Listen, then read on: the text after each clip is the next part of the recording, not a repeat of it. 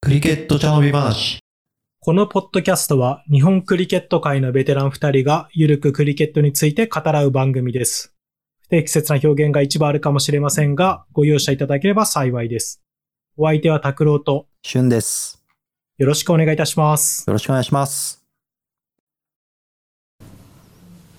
はい、えーそれでは今回は、去年もオフシーズン中はインタビューのシリーズをえーお送りしたと思うんですけれども、今回、えー第1回目ということで、去年もインタビューでお越しいただいた女子日本代表の小田絵里香さん、それから、えー女子の社会人で、えー社会人リーグの方でプレー中の、えー鈴木麻里さんにお越しいただきました。えー本日はよろしくお願いします。よろしくお願いします。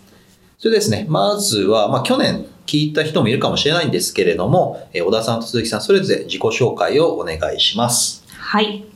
まあ、私、2回目なんで、本当に簡単に日本代表でプレーしてます。2017年からなんで、えー、2017年の終わりだったんで約5年目ですかね。代表で5年間プレーしてます。小田絵里香と言います。よろしくお願いします。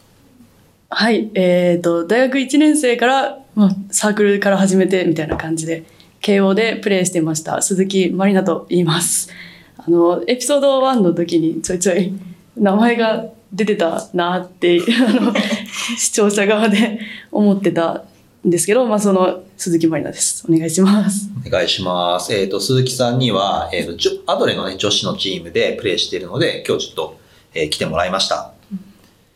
はい。えーそれではね、最初のトピックなんですけれども、まずは、まあ、今年なんといってもね、一番のトピックだったのが、久しぶりのうん代表の試合。国そうですね。際試合ということなんで、まあ、そのことについて、代表活動についてちょっとお聞きしたいなと思います。はい。はい。えっ、と、今年の、じゃあまず代表の活動なんですけれども、どう、どうでしたか？まずは、選考会からですかね今年始まったのは。そうですね。遡ると、始まりは選考会ですね。春の選考会から始まり、まあ、国内リーグは女子リーグと J バッシュで、まあ、一番の、あの、今年の大きいターゲットは東アジアカップですかね。はい。はい。選考会はどうでしたか？新しい人とか来ました？新しい人、身近で言うと、私のチーム KKR で、まあ、あの、ちょっとインドで経験があって、あなんか伸びしろありそうだなっていう子に声をかけて、その子が、あの、選考メンバーに選ばれました。おー、うんえっ、と、強化あ、そうですね。大強化選手。強化選手団うん。うんまあ、強化選手団も人数多いんで、は二十数人、うん、いるんですけど、まあ、その中に選ばれて、まあ、彼女はすごいモチベーション高く、あのやってくれてますね、い。今も。もう素晴らしい。じゃあもう去年のその KKR の、うん、まあ、J バッシュソーシャルからの勧誘で、女子リーグを得て、強化選手と。そうですね。すごい。うん順なんかすごいですよね なるほど。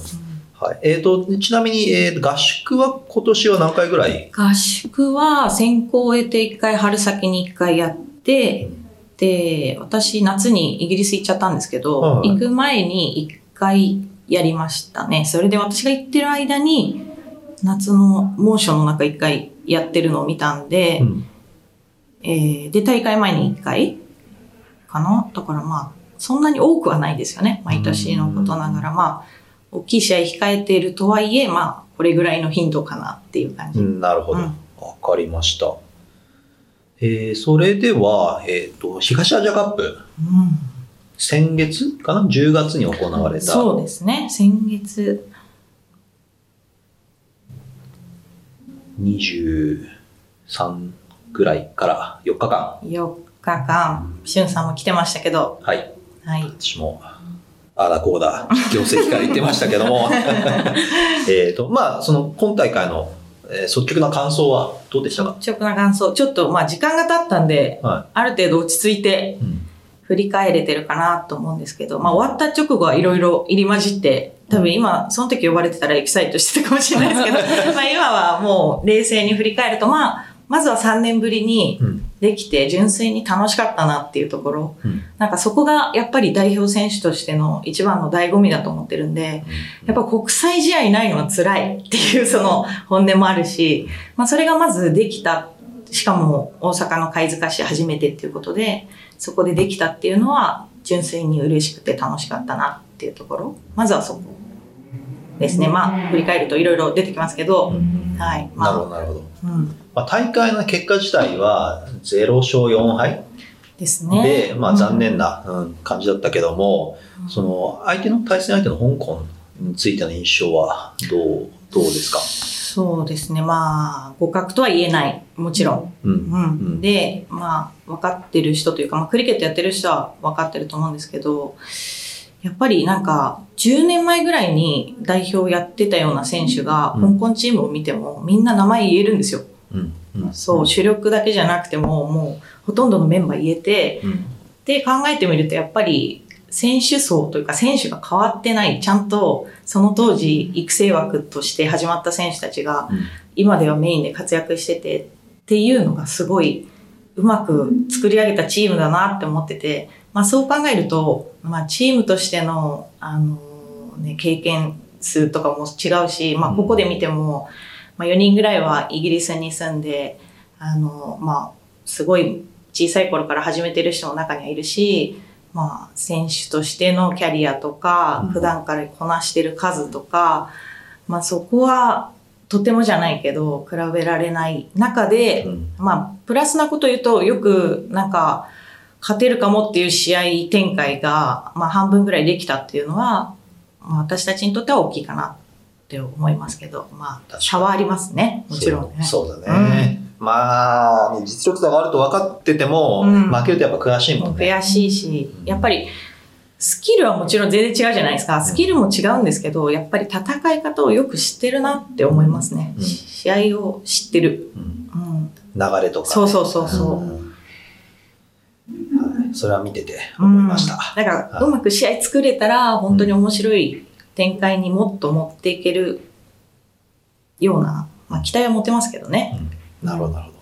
じゃあ、えっ、と、大会の中で、まあ自分の中でその目立った選手、日本でも香港でも、どんな選手いました、あーまずは、あれかな、やっぱ香港だと、バッツマン目線で言うと、ナターシャ・ワイルズ。やっぱり。もうね、やっぱ違いますね。なんか、しかも全く、なんかノーマークじゃないですけど、私の中では、あんまり、あ、本当に？いや、多分、日本勢は、はいマリコ・ヒルとかは、もちろんって感じで、そうそうそうあそう。あと、ケイちゃんとか、はい。ベティちゃんとか、ナターシャ・マイルズは、バツマンとして強打者ぐらい、本当に。だけど、もう試合見たら、あ、一番いい選手だなってもうすぐ分かったし、やっぱなんかこう、リスクを取らなくてもストレートが強い。ストレートで上手。本当に、しかも打球が本当にメンズ並みに強いし、そう、だからもう、バッツマンとして、あ、うん一番いいって、こう、守備しながらも、打球音がね。そうそうそう、いいイメージができるわ、と思いながら。いや、もう知ってるかもしれないけど、彼女は、もうイギリスでプロとしてやってて、で、えっ、と、香港代表をずっと昔やってて、しばらくあ、そうなんお休みしてて、あの、イギリス代表を目指してたから、なるほど。イングランド代表のを目指していて、で、まあもう、年もあれだし、うん香港で出ますって言って戻ってきた。うーんそういう選手で、だからイギリスでプロやってる時に、もう州代表の試合、カウンティの試合でセンチュリーも打ったことあるすごい。んで、実績は頭一つうん。抜けている選手でしたといううん。ことですね。別格って感じ。うん、だから運が悪かったね、その復帰、復帰大会が。ね、日本に当たっちゃったんで、逆に、ナターシャ・マーリスいなければ、1、2試合やっぱ勝ててた気はするね、うん。日本。確かに。私、オープニングセレモニーで、はい。あの、実はテーブル一緒だったんです。あなるほど。そう。で、結構喋ってうん、あの、え？日本で、え ?5 年？野球から？なんかもう向こうからしたら、もうなんか、はてな、はてな、みたいな。ね。そうそうそう。すごいね、日本のプレイヤーたちは、みたいな。なるほど。もうなんか話してて、やっぱ違うな、環境って思いながら。なるほどね。じゃあ、えっと、逆に日本代表で今大会すごいなと思った選手は？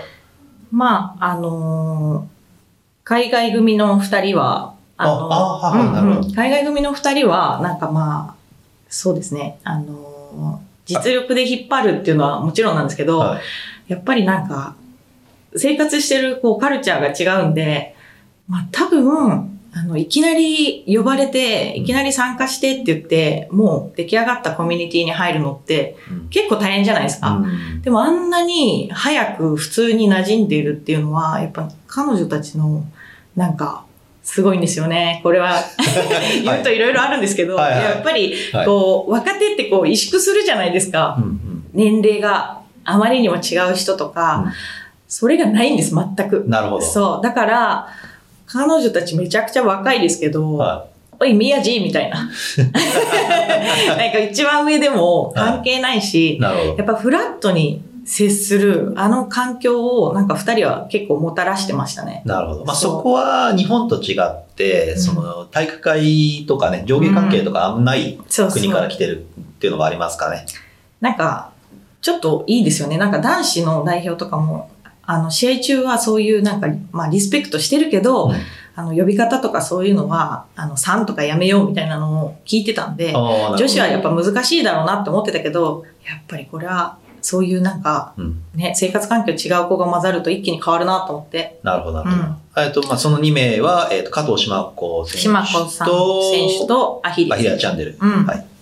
まあ、すごい良かったのと、うんあとは、あの、カーリーですね。カーリあ、あーラリーと、仙仙台のえー、加野あかり選手。は、まあ、もともと、私がニュージーランド行ってる時に彼女も実は来て、で、えー、冬の間ちょっと向こうでも練習してたんですけど、はい。絶対に上手くなってるなとは私は思ってて、うん。ネットセッションを見てても、うん。すごいシングルの取り方とか、あの、バッティングのセレクションめちゃくちゃ増えてたから、うん。上手くなってんなと思ってたけど、やっぱり国内だとそれを発揮する場があまりにもなくて、うん。全然目立ってなかったですけど、うん。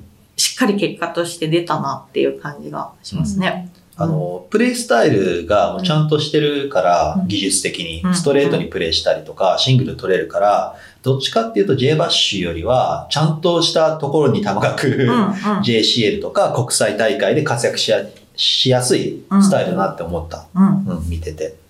絶対男子に出た方がいいと思う。まあそれは後々。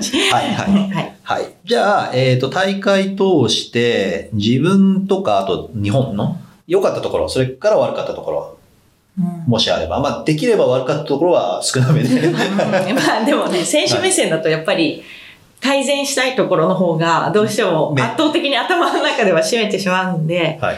難しいんですけど、やっぱり今回はちょっとまあチーム半分入れ替わってるんですけど、はうーんまあ、まあなんか、まあこのトーナメントに限らず、新しいチームってもう一回作り直さないといけないじゃないですい。か。うんで、やっぱ自分の役割とかそういうのを、やっぱトーナメント前にもうちょっと認識できると、もっと直前じゃなくて、うんもうもっと言えば、本当年単位で、やっぱりそれが意識できると、それに向かってこう、練習できたりするんですけど、やっぱり自分に求められているものっていうのが、結構曖昧だったかもしれないなと思って。まあ、バッティングオーダーに関しても、私がイギリスから帰ってきた時は、うん。あの、コーチから3番か4番、アヒリアとどっちかで行くみたいな話を聞いてたんで、うん。まあ最近ミドルでずっと自分もやってたし、っていう想定だったけど、いざ始まれば6番からスタートして、ってなると今度真ん中で試合を作るってよりかは、デスに近いところで、なんかいかに少ない球数の中でもうガンガン打てるかっていうところって正直自分もやってなかったなって思ったし、やっぱなんかそこがもうちょっとなんかまあチームとしての経験の浅さもあると思うんですけど、分かるとよかったですよね。うん。だからまあ、確かに。うん。まあ、小田さんの場合、その、JCL とか、ジャパンカップでもあんまトップオーダーで売ってないんで、まあ、そういうのを見てたかもしれない。うんうんうんうんコーチたちとしては。うんね、とは言っても、KKR のでね、その女子リーグで、うんじゃあ私一番ですって言うわけにもいかないから、うなかなか難しいとこではね、うんあるよね。そうですね。なんで、難しい。はい。あと、チーム全体は、チーム全体としてもやっぱはい一緒ですね。みんな、例えば、あの、ターゲット、まあね、後半のやっぱバッティングオーダーにプレッシャーかける時点でもう負けてるんですけど、まあそうなった時に、やっぱどういうふうにこう試合を組み立てるかっていうのを分かってないですよね、私たちはやっぱり。なるほど。うん。なるほど。やっぱ、バッティングの練習もしてるし、うんしてるってその量は全然置いといてしてきたし、ボーリングもののやってると思うんですけど、じゃあ試合っていうのをうん知らないんですよね、やっぱり。なるほど。そう。だから、そこがもう、って言ってもやってきた中でできないっていうよりかはやってない。そこ。うんうんそう。だからや、まあ、ね、そこが増えればいいなとも思うけど、なるほど。どうしたら改善できると思いますか、私は、あれですね、まず、まずイン、インターナショナルマッチで言うと、はいやっぱそういう試合もっと欲しいなって思ってて、ああ、うん代表の試合自体を増やしたい。そうそうでやっぱり今日本代表でやってきて一番あのターゲットというか、モチベーション上げて、上げれるっていうのがやっぱ EAP だと思うんですよ。ワールドカップ予選。で、EAP 以外だと、本当東アジアのこのトーナメントしかなくって、うんまあこのトーナメント、正直上には繋がらないんで、うんまあ、経験っていうことで、まあ、あの、2年に1回だったのが毎年っていうところで、あの、作ってくれたり、努力はしてもらってるとは思うんですけど、やっぱり、その間に、本当理想を言えばもうこれが定期的にあるとすっごい強くなると思うんですけど、なるほど。うん、機会があるといいな。なんかあの、インドネシアかどっかがうん。遠征でシンガポールかなんか行ってて、えなんかそういう、まあ、お金の問題一回置いといて、はい。ツアーとかできると本当いいなと思って。で、海外ランキングとかがうん関わるよってなったら、やっぱ代表としてすごい楽しいと思う、正直。で、インドネシアなんか EAP で見たら、あの、すごいどっこいどっこいな印象を受けたんで、うん。バナーツとかインドネシアとかフィジーなんかは、なんか、試合ができる、ちゃんと。うんうんうんって思ったぐらいの、言ってみればそれぐらいのレベルでも遠征してんだと思って、ツアー組んでんだと思って。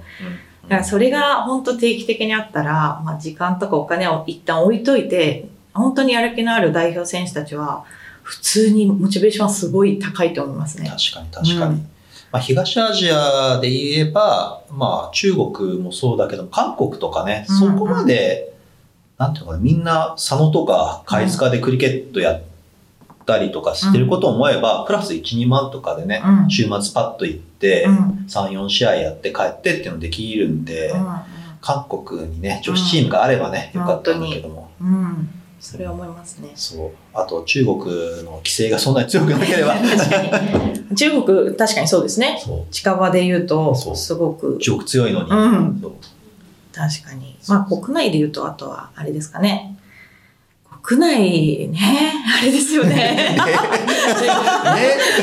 いや、難しいなと思って。はいなんか、私は国内だともう自分のレベル上げるのは男子の出場機会かなと思ってて。はで、もう女子リーグは本当に、まずはみんな人集めに苦戦してる。これ前も語ったと思うんですけど、うん苦戦してる現状があるんで、やっぱり来てくれてありがとうっていうのと、新しい人楽しんでねっていうのが一番なんで、まあ、ご存知の通り、代表選手はほぼなんか影みたいな感じで、うん後ろの方でサポートしてるみたいな リーグじゃないですか。うんで、もうそれでいいと思うんです。まず普及しないといけないし。で、でも代表選手の強化っていう意味では、まずはそれはないと。で、じゃあ J バッシュって今度なると、J バッシュは今年2回ぐらいやったのかな？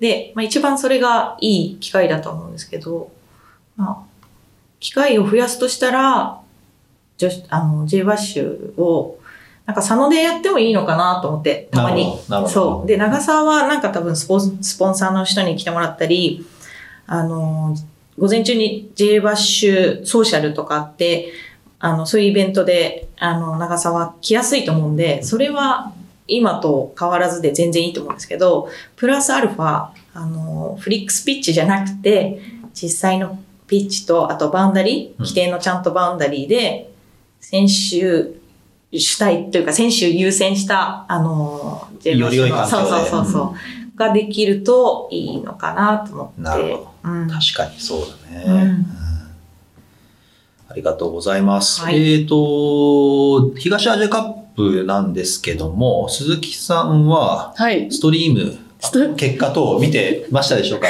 ちょっと待ってください。それ聞かれると思ってなかった。台本にはないけど。台本にはないけど、ちょっと恥ずかしいんですけど、うん。見てないので、はいはいはいあの、見てないんです。はい。で、はいでそれちょっと聞きたかったのが、はいその、実際にその JCA がはい。大会のプロモーションをしてたけども耳に入ってこなかったのか、は耳に入ってきたけども、まああんまり、いやーもう本当に個人的な話になっちゃうんですけど、はい。最近普通になんか、ちょっとまあ時間が取れなかったっていうのが一つ、は今言い訳みたいになるんですけど、あとは何ですかね、うん？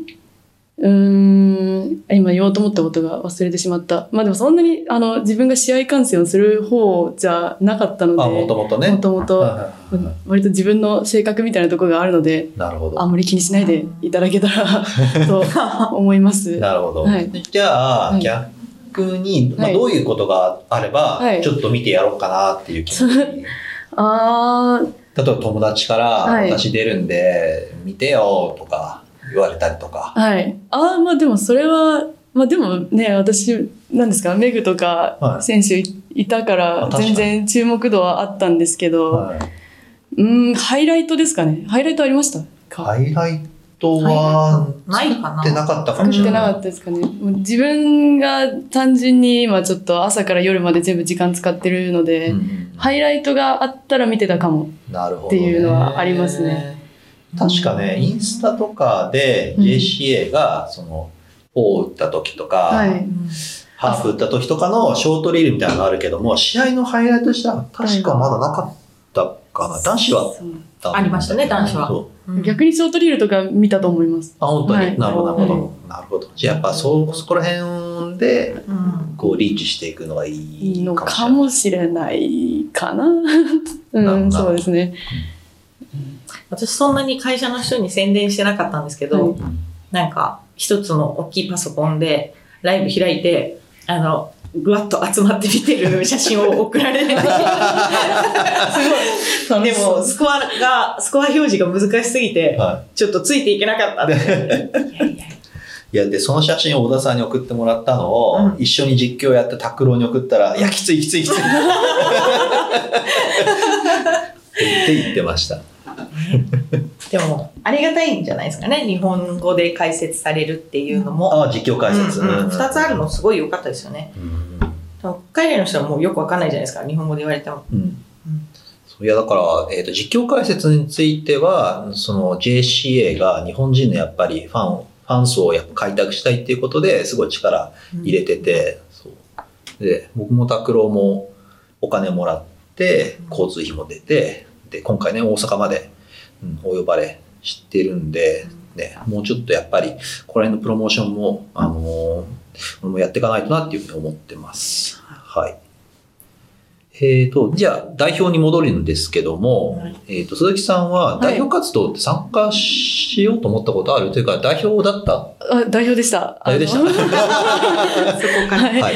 あの、そうですね。もう何年前になるんですかね。2018?19 とか、18かな18ですかね。はとかの時に代表強化選手団にいて、こう一緒に練習まではしたって感じですね。なるほど。はいどう、どうでした？かそっから。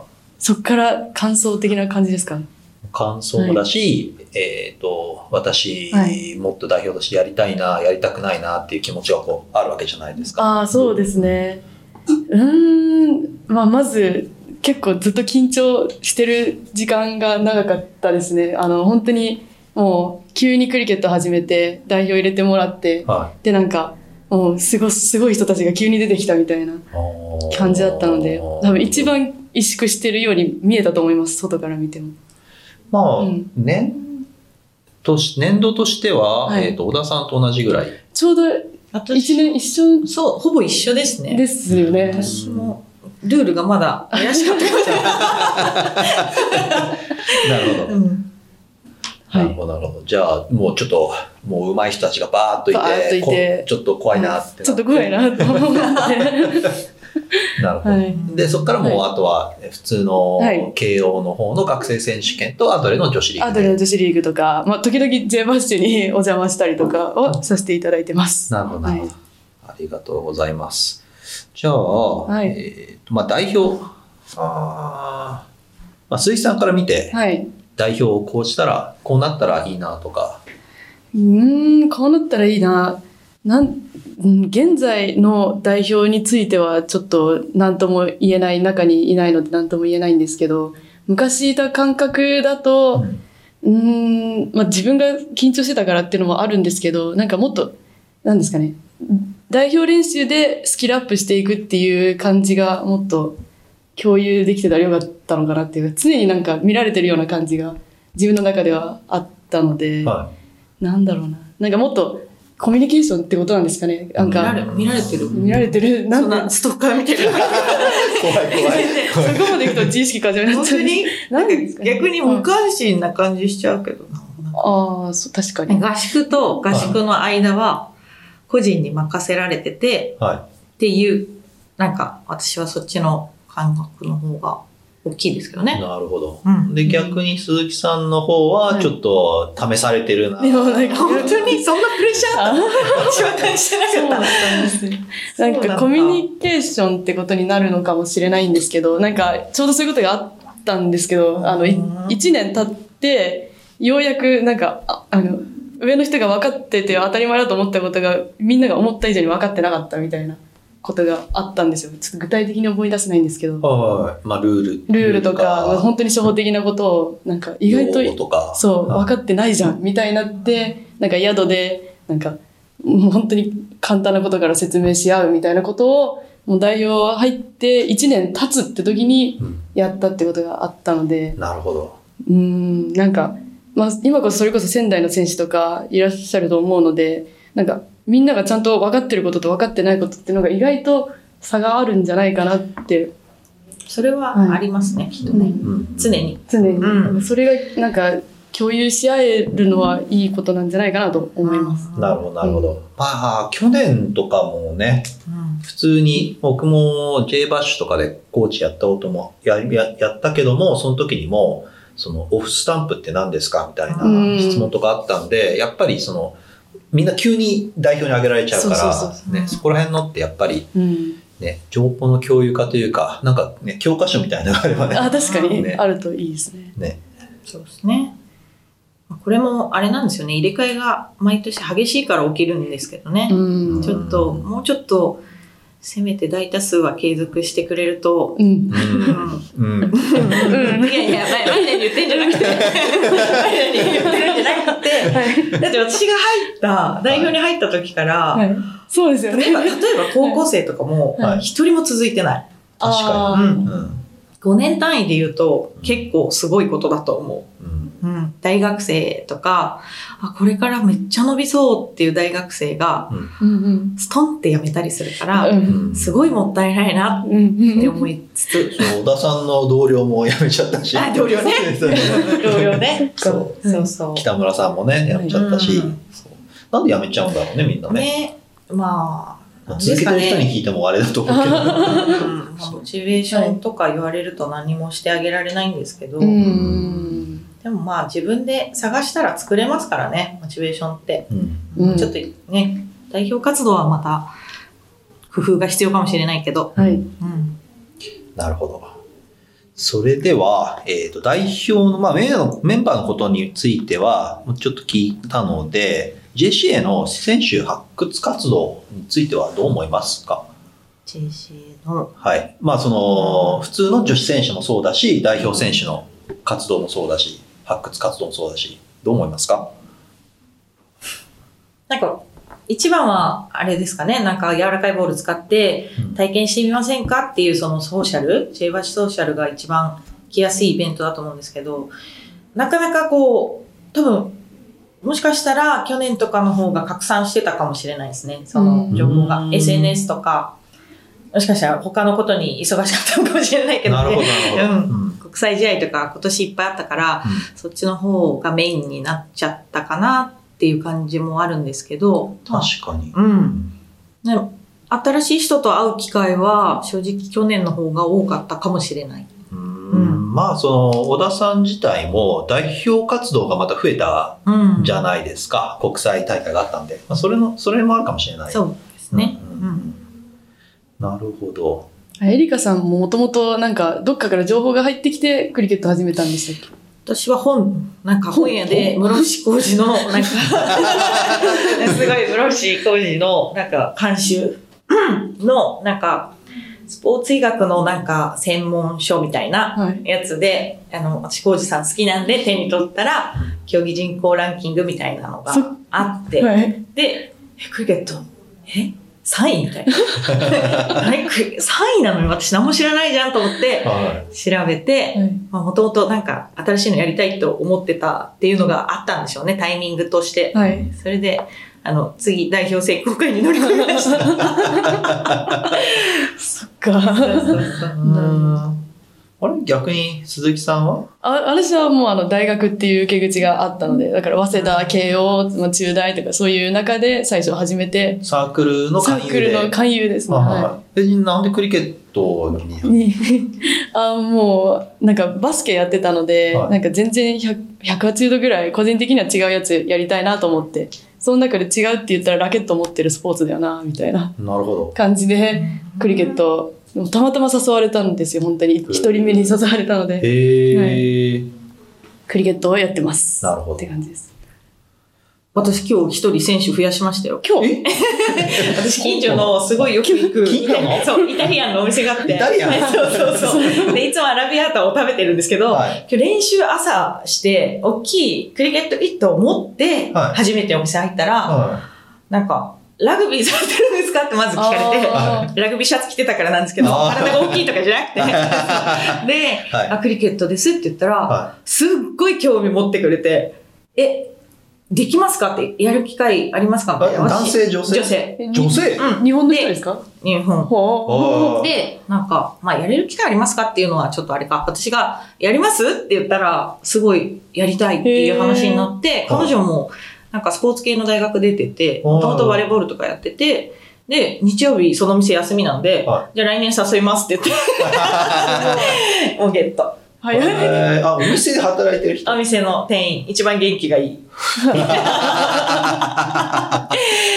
獲得しました。え。ーすごいな。すごいもうなんかね、あ発掘するつもりなかったけど、うんたまたま、ありがとうみたいなポロッと出てきました。ムッシュ個人で JCA 開拓してるかもしれない。まあまあ、でも女子ってね、うん人集めほんと大変ですよ。うん、うん。本当に。ね。うん。そう、なんか発掘、うまあ、勧誘とか、あとその代表の強化とか、なんかいいアイディアとかありませんか？なんか。発掘が強化ですか？いいアイディア。何ですかね？なんかはい。自分が今選手としてやってるからめんどくさくてやらないんですけど、はい。多分、あの、男子ってオフシーズンになると、テニスボールのトーナメントとかやるじゃないですか。あはいはいはい。やってて、で、うん野球場とか貸し切ってて、うん絶対に女子集められる気がします。6人とかでやれるから。うんうんうん確かにまあなんか男子は11人でやってますけど、もっと6人とかにして、はで、小さいフィールドにして、でやったらすごい、チーム数増えたら観客っぽくなるから楽しいんですよね。確かに。そうそう。で、やってない人たちは囲って見てるから次の試合待って。うんってなると、なんか、やれちゃうかもとは思うんですけど、ちょっとその時間あったら十分練習したいなと思って今は動いてない。なるほど。うん。じゃあなんか体育館貸し切って、で、うん二面かなんかでうん、ゴムボールとプラスチックバットでもやれれば、全然ありだと思いますね。痛くないし、確かパツいらないし。うん。マリナだったら行く。いきます。言わざるを得なくない 絶対ノーって言えない。うんでもなんか思うのは、その女子、女子くくりの企画とかは結構多くていいと思うんですよね。なんか、うん、男女分けるっていうのはあんまり、なんですかね、なんかレベルがとか、うんそういう考え方もあるとは思うんですけど、でもなんか女子の独自性も多少上げてもいいような気がして、その、なんでか、なんでかっていうと、あの、男子と女子が逆にごっちゃだと、本当に女子の仮想の方の人ができないっていう意識がすごい余計強まる感じがあるんですよね。だから、うーん、なんか辞めちゃう人の一つのイメージが、その、できなかったっていうイメージで辞めてっちゃう感じが結構するので、なんかできるっていう体験を増やすっていうのがうん一つあるんじゃないか、続ける理由として、なんか、モチベーションにつながるんじゃないかなとはうん思います。確かに。うんさすが。素晴らしい。素晴らしい。まあまあ。やっぱこう組織の中でなんか自分が役割持ってたりとか、うんなんか貢献してる感じがあるとね、うん女子ってやっぱり、ね、すすごいこう、うんうんやりがいに感じる人多いから、うん。うん確かに。そう。まあ、12、3年ぐらい前に、柏の、えーとインドア、はいはい。インドアクリケット昔あってリーグが。で、で、女子も参加できて、で、まあ、そこはやっぱりその男子と女子、スキルの差があるからって言って、女子のランを2倍にうん。するっていうルール。だったら、いいんじゃないかっていうことでうんやったんだけども、そしたら、あの、女子は女子代表のチームで出てきて、ええ だからエマちゃんとかマリコちゃんとか、まあ、静香ちゃんとかが、おバリバリ点取って、で、2倍で。200対110ぐらいで勝って。まあそうだよね。そう。だって、4ラウンドったら 8, 8点入るから。確かに。確かに。まあそういう人たちが出ると思ってなかったですよね。そうそうそうそう。まあだからやっぱりいいアイデアね、やっぱね、うんそれは。うんはいじゃあ、そういうことなんで、まあ、聞いてる方、なんかやってやろうっていう人がいましたら、まあ、二人は参加するらしいんで、お願いします。はい。参加しますよ。お願いします。はい、えー、それではですね、えー次は国内大会、日本の国内大会の話をしていこうと思います。まずは、えー今年は国内大会どのようなリーグがありましたか？国内大会は女子リーグと J バッシュ、オールスターズですかね？二つ。はい、女子の女子のリーグとしてはその二つ。うん。はい。で、えっ、と、女子リーグというのはもう誰でも参加できる。そうですね。誰でも参加できますし、むしろ大半が、あの、結構誘われてやってきたような人も結構出てる。なるほど。うん。そして、えー J バッシュの方は、これは選抜メンバーになりますかね？そうですね。主に、もう、今、もともと J バッシュって4チームとか5チーム編成でやってたんですけど、はい。まあちょっと、女子リーグですら人集め苦戦してるような状況があるんで、そのチームを、あの、存続させようと思ったら、ほぼ、なんか女子リーグと変わらないみたいな、うんメンバーもレベルも。で、J バッシュってもともと女子リーグよりもう少しレベルを上げた機会っていうことだったんで、今は2チームなんで、えっ、と、強化選手団が20人近くいるんで、ほぼほぼ代表選手で埋まるような状況ですかね。で、そこの空いたちょっとした枠に、あの、数人声かけて入ってもらってるような感じだと思います。なるほど。うんえっと、これ J バッシュについては、えー午前にソーシャル、で、はい午後にオールスターですかね。そうですね。はい。で、ソーシャルは、うんえっと、ゴムボールとか使って、まあ本当に初心者がです。ターゲット。うん。で、オールスターはさっき言ったその代表メンバー中心の試合と。はい。なるほど、なるほど。これ、どう、どうですか？配信もされてますよね、オンラインで。そうですね。ライブ配信されてますよね。鈴木さん見たことあります？あります。お 素晴らしい。どんな感想ですか？あ、どんな感想？もう楽しく。あれ、一転して。楽しい。楽しい。楽しいというか、はい、面白く見てました。おー J バッシュですよね。ジェバシではい、す。そうですね。すごい。いましたね。感染者が。はいすいません。あ鈴木さんも見てる、あ、見てるじゃなくて、はい実際に出たりもしている、ジェバッシュ。そうですね。J バッシュは時々、はい、お邪魔しております。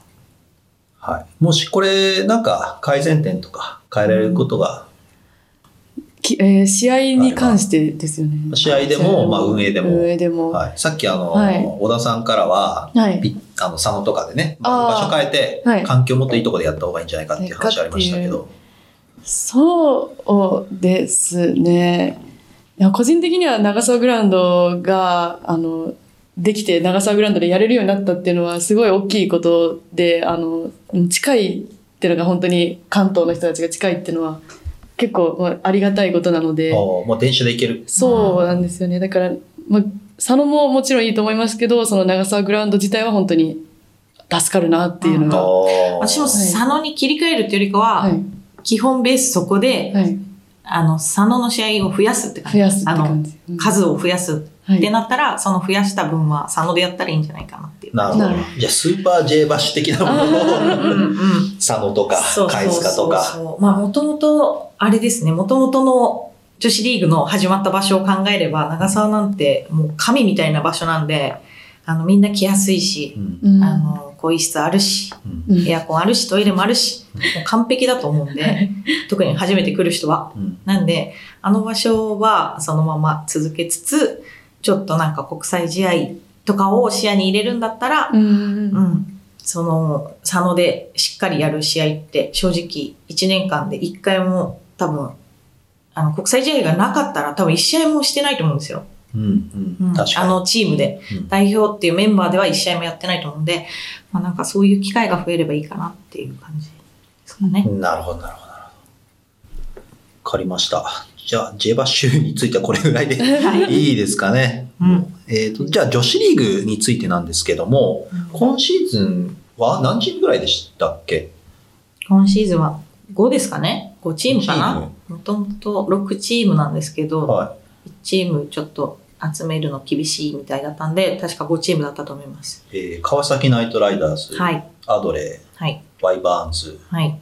富士ファイスト、アイスト、仙台5チーム。なるほど、なるほど。うんあのじゃあ仙、仙台は今年から、えー入った。去年、去年見たか今年かな？多分今年だった気がします。うん。な。なるほど、なるほど。うんじゃあ、増加傾向にはある？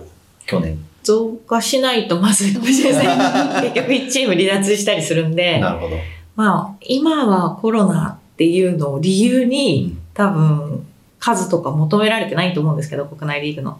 まあ、ね、いつから開けるんだっていうのをもう定義も難しいと思うんですけど、うん今の間に多分母体数は増やさないとやばいですよね。なるほど。そうですね。で、えー実際に試合については、何試合ぐらいでした？ない、本当記憶にないんだけど、って言っちゃダメなんだけど、2試合かな、2試合二試合で、うん、私は1試合不在だったんで、一多分各チーム2試合ずつやって、えー、セミファイナルじゃない、セミファイナルもない、ファイナルだけ。だけうんと3位決定戦かな。あーで本来であれば5チームなんで、7、90、10試合ぐらい予選リーグでやって、で、プレーオフやってっていう風にしないといけなかったと。うんうんなるほど。いや、これちょっと厳しいですね。難しいですね。うんなんかまあ、女子リーグが増えてもっていう正直なところもあるし、うんうん増えたところで、ね、代表選手は、ね、サポートっていう色が強いんで、ああ、まあね。そうそうそう。強強化っていう視点から見れば。そうそうそうまあさっきも言ったんですけど、増やすなら J バッシュの方かなっていう感じかな。あ J バッシュの参加選手が少ないってことですか？違う。うん。ん？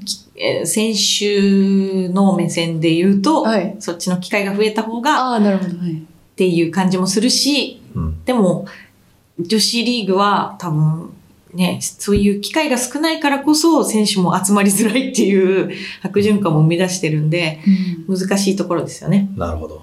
これ、えっと、ちなみに、鈴木さんは、はい女子リーグと J バッシュどっちが楽しいですか？出てて。ああ、最近は、まあ、正直どっちも楽しいすごと思う。すごい。嬉しいですね。嬉しい。うん、今のところ特に今年、まあそれほど試合もなかったので、今年って言えばいいのかわかんないんですけど、まあ、両方楽しかったなという感じがあって、うん、ジェバッシュはジェバッシュで、いろんな選手、うん本当にレベルの高い選手とかの中で試合ができるので、結構緊張感とかはうんジェバッシュの方が得られるのかなっていうのがあるんですけど、女子リーグは女子リーグで、なんだろうな、なんかやってみたいこととか、やってみれるような感じが、自分のレベルだったらあったので、なるほど。うん、なんか、今のところは両方楽しいです。うんはい。うん素晴らしい。模範解答。模範解答わかりました。はいじゃあ、えっ、と、まあ、試合の、えーと形式とルール自体の話をしたいんですけれども、今、女子リーグだと10球ルール、それから25ランリタイアルールうんえっと、さらにバッツマンチェンジっていうルールがああるらしいんですけども、これどう思いますか、そうですね。まあ、しゅんさんはご存知の通りだと思うんですけど、女子リーグってやっぱり、ワイドがもうなんか、80とか、何個出てんのかわかんないけど、マジで本当に驚くような数出るんで、はいうん10球ルールないと多分日が暮れてしまうかな。なるほど。うん、現実的に。で、で、20、20球でしたっけ ?20、25あ、25ラン、リタイア。はあこれも多分、パッと見物足りないんですけど、でもこれがないと、多分、なんか、初めましてっていう人が投げるのに対して、なんか、代表の選手たちが永遠に打ち続けてると、もうなんか子供相手に本気出してる、なんか、周りからするとちょっと、なんか、受け入れがたいような雰囲気になるのは事実で。そう、それがやっぱり起こりうるのが女子リーグなんですよ。なんで、限界を決めてもらった方が、逆に短い期間で存分にやって、さよならってできるからいいんじゃないですかね。なるほど、なるほどなるほど。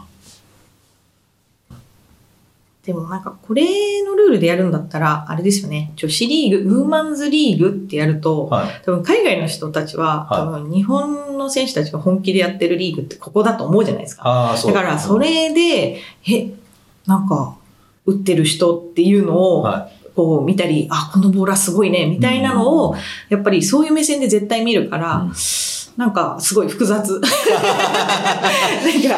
って、ねお世話になった絶対海外の人たちは、はそこを見て、あれ？エリカいなくね？みたいなのが起こってくる。9番か。え、そうそうそう。え、しかもすぐリタイアしてるし、みたいな。なんかすごい複雑だから、もう名前変えてほしい。ウーマンズ、わかんない。なんちゃらリーグ。ソーシャルリーグみたいなね。うんうんまあでもね、そのこ、これがね、メインの国内リーグだから、これがないとね、国際大会、そもそも出られでなかったりねもまあそうですね。するか間違いらね。ない。まあだから男子リーグとはうんちょっと捉え方一一緒じゃないよっていうところですよね。なるほど、なるほど。うんそうか。じゃあ、小田さんとしては、これ以上女子リーグの試合が増えてもちょっと微妙かもしれない。頑張りますけど。いや、でも、うん。ねこれだってね、小田さんとしては、うん。ここの女子リーグの試合に、うん。その、勧誘してきた、まあ、スパゲティの方とか、えそう、スパゲティの方とか、だから、要するにうちのチーム、正直言うとめっちゃ弱いんですよ。はなぜならそういうスパゲティの人とかが、もう初めましてが大半占めるんい。で、逆に言うと、あの、ちゃんとできる人たちが出席してもらわないと回らないんですよ。だから、あの、キムよろしく頼むぞっていう キムとかそういう、そうそうそう、選手層を上げないと逆にちちょっと余裕がなくなるし、うん相手チームも面白くないじゃないですか？あまりにもこっちが。まあ。だってまあ160対30とかで負けてましたよ。今回。そうそう。なんで、まあはい。ちょっと来年はもうちょっと、あの、もう少し、はい。はちちょっと層をね、厚くできるといいなと思いますけど。い。ね。まあ、その初心者を、その、リーグレベルに上げるっていうのがやっぱり一番ね、うんどこも。難しいですようんね。うん。そうそう。ソフトボールからの、はい。また違いますからね、レベルがね。ですね。なるほどです。えーそれでは、えっ、と、男子のリーグの方もちょっとお聞きしたいんですけれども、はい。えっ、と、JCL で2人ともプレー経験があると思うんですけれども、どう、どうですか？印象は。印象は、まあ、あれですかね。あの、一番いい、私は、あの、最も実践に近い、すごい自分の、あの、試合経験として挙げられる、一番いい機会かなって思ってて、うんうんもし、なんか海外行くとすごいお金いるじゃないですか。ね、だからそこの環境を求めなくても女子選手は男子のその環境で出てれば、ある程度本当同等のそういう経験は得られるんじゃないかな、日本にいてもっていうのは最近思います。なんならね、国際大会でもレベル高い。そうそうそうそう。なんで、逆に、だってあの、ジャパンカップとか、これ決まればセミファイナルいけるみたいな、あの、あの、なんだっけ、ジャパンカップのナショナル？とかのプレッシャーとかの方が、なんかすごい大きかったりするし、なるほど。そうそう。やっぱそういう緊張感でできるっていうのがすごい楽しいですね、一番じゃあもう他の女子代表選手にももう出ることをうん絶対進めめます。る。なるほど。うん。そこ出ずして、どうやって伸ばすのかわからないかもしれない、本当に。逆に。うんなるほど。じゃあ、えっ、と、まあ、女子代表として JCL とかジャパンカップに参加するっていうアイディアは、なんか確か昔あった気がするんだけど。ああ、女子チームとして、ジャパンカップのチーム作って、うんっていうのはありましたね。数年前にあって、うんそうですね、確かに。まあ同じロールで、同じチームでやるっていう目的としてはすごいありかなって思うんですけど、今、もしかしたら海外組が結構多いし、うんあのー今度、マイ選手もね、オーストラリア行ってるし、で、こう分散し始めると、うん同じようなロールでまたやるのが難しいのかなとも思ったりしますけど。ね。うんなるほど。わかりました。えっ、と、鈴木さんはウォンバッツでプレーした経験があると思うんですけども、どうですか？ウォンバッツで、はい。そうなんですよ。ね、まさかまさかのウォンバッツでやらせてもらったんですけど、めちゃめちゃ楽しかったです。めちゃめちゃ楽しかったですね。また出たい。まただ出してもらえるんだったら。ちなみにね、はいこれ、ウォンバッツの、はいはいあの、まあ、匿名希望選手からはい感想もらってるんですけども、はいあの彼女、あの、はい平均的なウォンバッツの選手よりもキャッチも取れて、守備もうまいんで、次いつ出てくれるんだと。あーすごい。本当に？やったね。やったー。なんで、はいまあ、気が向いたらぜひ、あ、もはいうぜぜひぜひ。ちょっと富士遠いですけど、出てください。あ、もう、はい。ありがとうございます。すごいはい実は今夜もね、ウォンバッツのあのクラブのイベントに参加しに行ってくるので、鈴木さんは。はい。はい。しゅんさんもね。はい もう、ウォンバッツですね。はい、ウォンバッツですね。すごい。はい。じゃあ、えっ、と、女子クリケットの全体的なことについてお聞きしたいんですけれども、えちょっとこれね、今、バッ、えー iPad のバッテリーがね切れかかってるんで、途中で切れたらそういうことです。そういうことです。はい。えっ、と、2年目 ?KKR として本格的に指導し始めて2年目なんですけども、二年目ですねどうですか？いやー、まあ、うーん、面白い、面白いですね。うん。なんか、去年誘った人が初めてやったのに、今年、普通にメインメンバーで全部参加してたりとか、うん。うん。なんか、続けてくれてるっていうのがすごい嬉しくて、あと、ちょっとなんか出産フィーバーで3人ぐらい今外れててそう。なんで、ちょっとそういうのもあって、やっぱ選手集めって難しいなっていうのを実感してたりします。はい。えっ、と、それでは、鈴木さんなんですけども、再来年から社会人ということなんですけども、はい。クリケットを続ける予定はありますか？予定ですか？そうですね。まあ、その場になってみないと、まあ、2年後って結構気分変わるので、わからないんですけど。うーん。まあなんか、個人的にはその軽い気持ちで続けられたらいいなとは思ってますね。なんか、はい。でも大事ですよね。なんか、はい。新しい人に注目しがちなんですけどうん、もともとやってた人がずっと続けてるっていうのが、なんかもう一つの女子リーグの良さじゃないですか。うんなんか、なんで、もともとやってた人を最近私も引っ張り出せるように頑張ってます。お、素晴らしい。確かにね、その一人勧誘するよりも、その、10人いたら9人辞めちゃうから、うんそのうちの半分でもね、続けてくれれば、そうね、いい、いい、いいですよね。ね。はい。どんな理由でみんな辞めていくのかなっていう。うーん。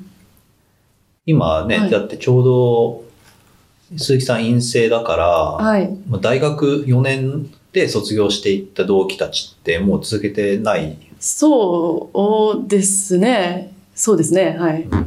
まあ、そういう人は結構、その、地方に物理的に行っちゃってるっていうか、あーなるほど。そういうのが結構多いので、まあ、まあ、まず一つはそれが理由なのかなとは思うんですけど東。京じゃなかったら、うん気軽に長さは行かないかもしれない。う。うんん確かにね。まあ、あとその、KKR の方のライフステージのね、変換っていうのもあるから、うんそうなんともね、そこはね。男子よりも難しい、うん。そこは。し、男子よりもクリケットの優先順位は低いんですよ、やっぱり。なるほど。うんそう。しまあ趣味だったらしょうがないんですけど、だから、ね、男子だったら、チームメンバー15人でも揃ってれば、多分毎回11人集められるじゃないですか。結構モチベーション高いし。でも女子は多分30人いても11人難しい。ぐらい、ぐらい、なんか、そうそう。もう予定入れてまーす、みたいな。っっていうのがすごい難しい。うん。なるほどね。うん。そこら辺の問題もね、まあ今もうクラブの代表として、うんもう役割があるから、そうですはいね。うまくマネジメントできるといいですね。ですね。はい。じゃあ、ということで、今日お話を聞いて、聞かせていただきましたが、ここら辺で締めたいと思います。何か他に追加すこととかありますか？わ大丈夫です。大丈夫です。かりました。じゃあ、あの、あ しゃ、喋り足りないみたいな顔してた。大丈夫です。のはい。まあ、はいこの小田さんインタビュー企画は毎年人気なんで、また来年もできれば、あの、いいなと思ってます。はい。じゃあ今日はありがとうございました。ありがとうございました。OT クリケットとのコラボ企画やってます。詳しくは我々の SNS 等をチェック、SNS 等をチェックしてください。補足ブログもやっていますので、そちらも SNS のリンクから飛んでいってください。解説してもらいたいトピック、ご意見ご感想は各種 SNS お便りフォームにて受けたまっております。配信は試合に向かう途中で聞けるように毎週金曜日にリリースできたらと考えております。それでは今週はこの辺で、また来週。また来週。